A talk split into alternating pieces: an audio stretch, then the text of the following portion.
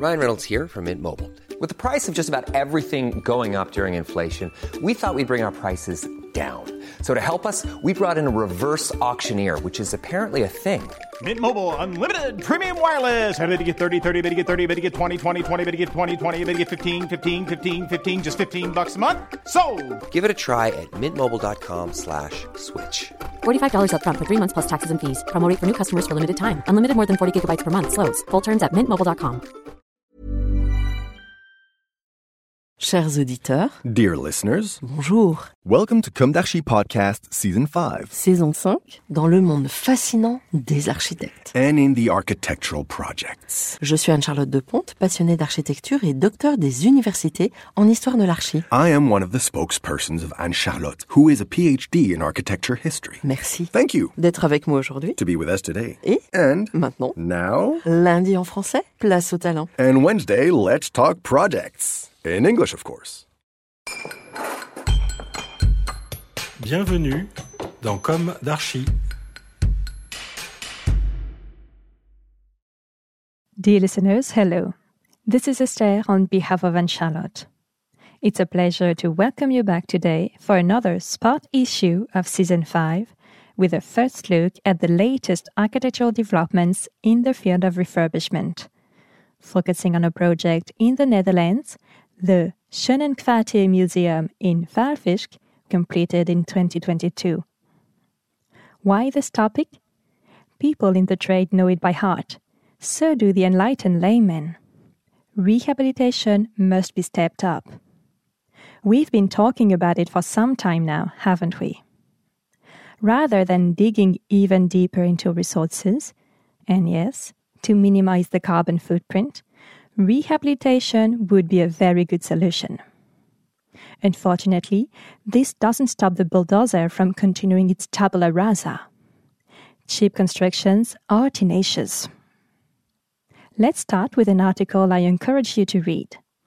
Pourquoi réhabiliter et non pas démolir by Sipan Ho, published in the July 25, 2023 issue of BatiWeb, a reporting on the experience of architect Adrien Robin.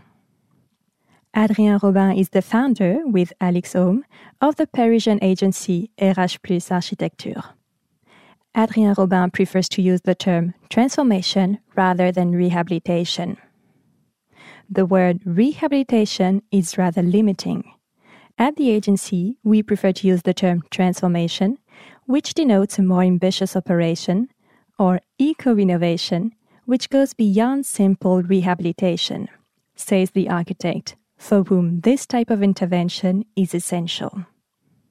In fact, the agency has a number of projects along these lines, both completed and forthcoming. Adrien Robin continues in the same vein.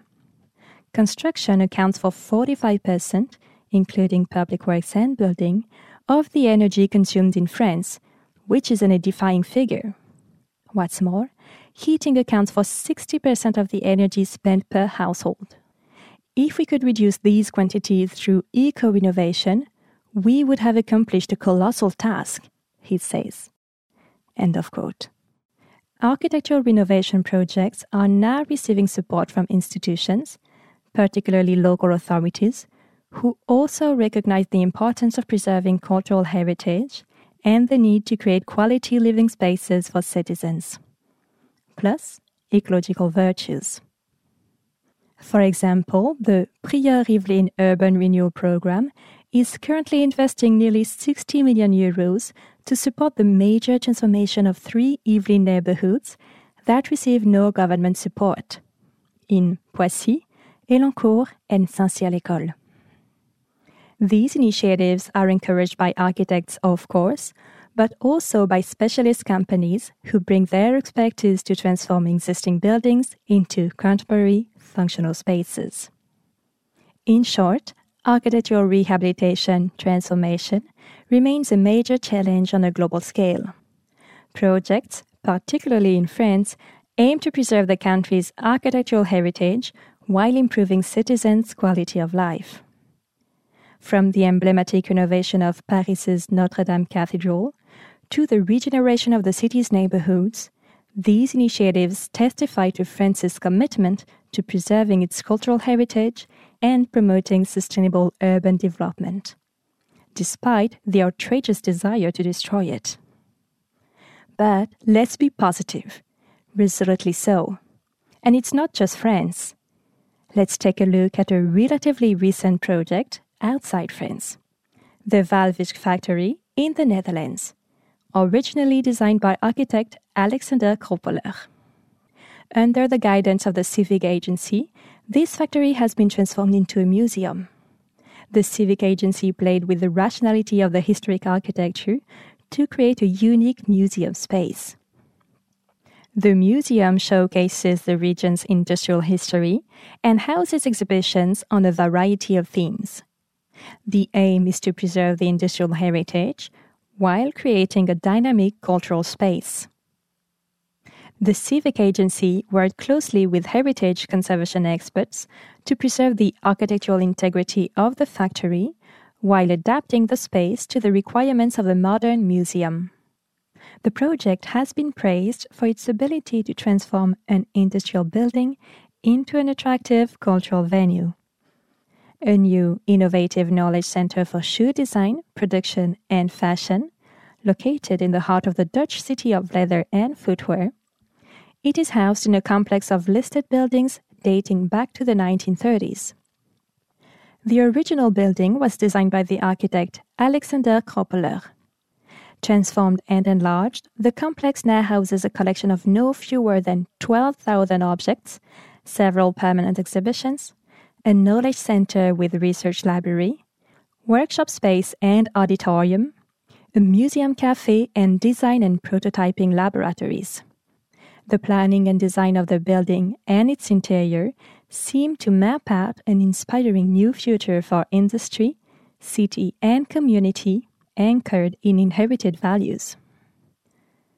The Raadhuis complex was originally one of Alexander Kropholler's most important works.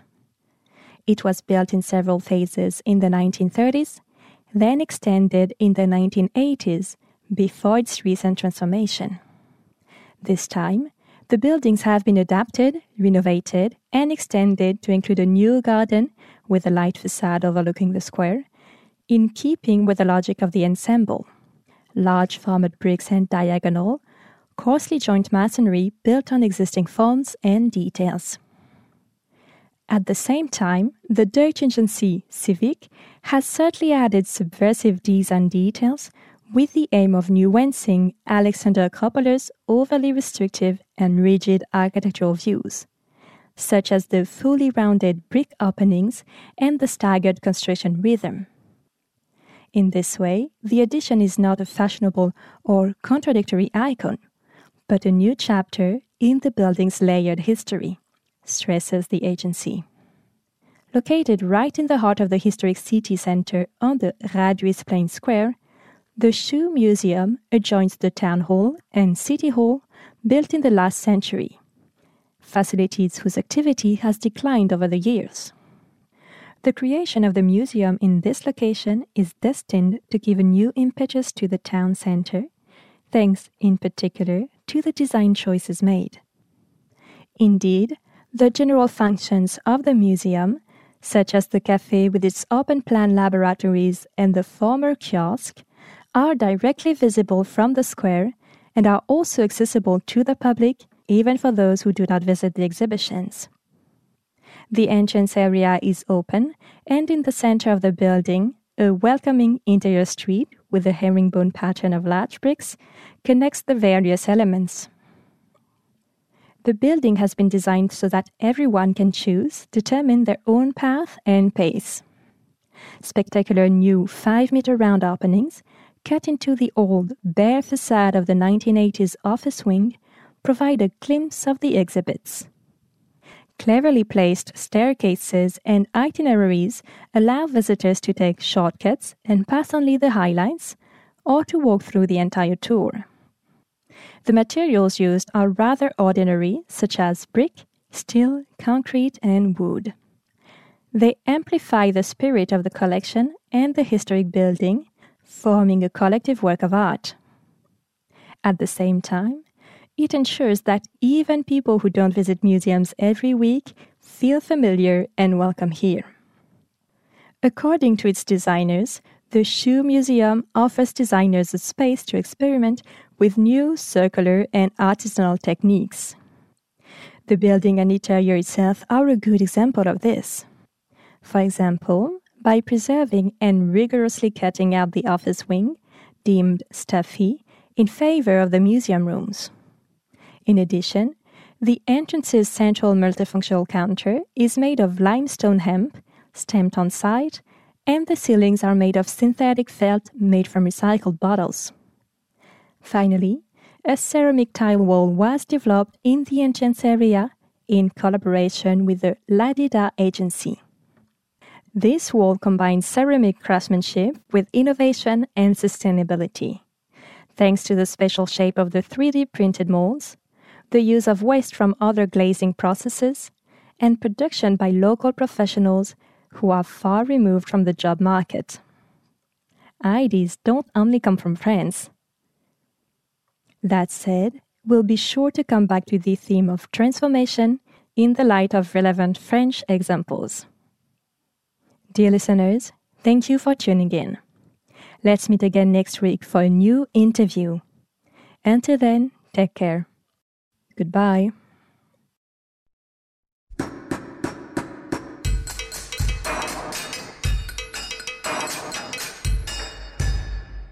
Thank you for listening. Thanks to Julien Rebours, sound engineer, who is collaborating with us today. Don't forget to tune in to our previews on Instagram at Com d'Archi Podcast. If you enjoy this podcast, don't hesitate to promote it by giving it five stars and a little comment on Apple Podcast or on your favorite podcast platform. And above all, subscribe to listen to all of our episodes for free. See you soon, and until then, take care of yourself. Imagine the softest sheets you've ever felt. Now imagine them getting even softer over time. That's what you'll feel with Boll and Branch's organic cotton sheets. In a recent customer survey, 96% replied that Bowl and Branch sheets get softer with every wash. Start getting your best night's sleep in these sheets that get softer and softer for years to come. Try their sheets with a 30-night guarantee. Plus, get 15% off your first order at bollandbranch.com. Code BUTTERY. Exclusions apply. See site for details.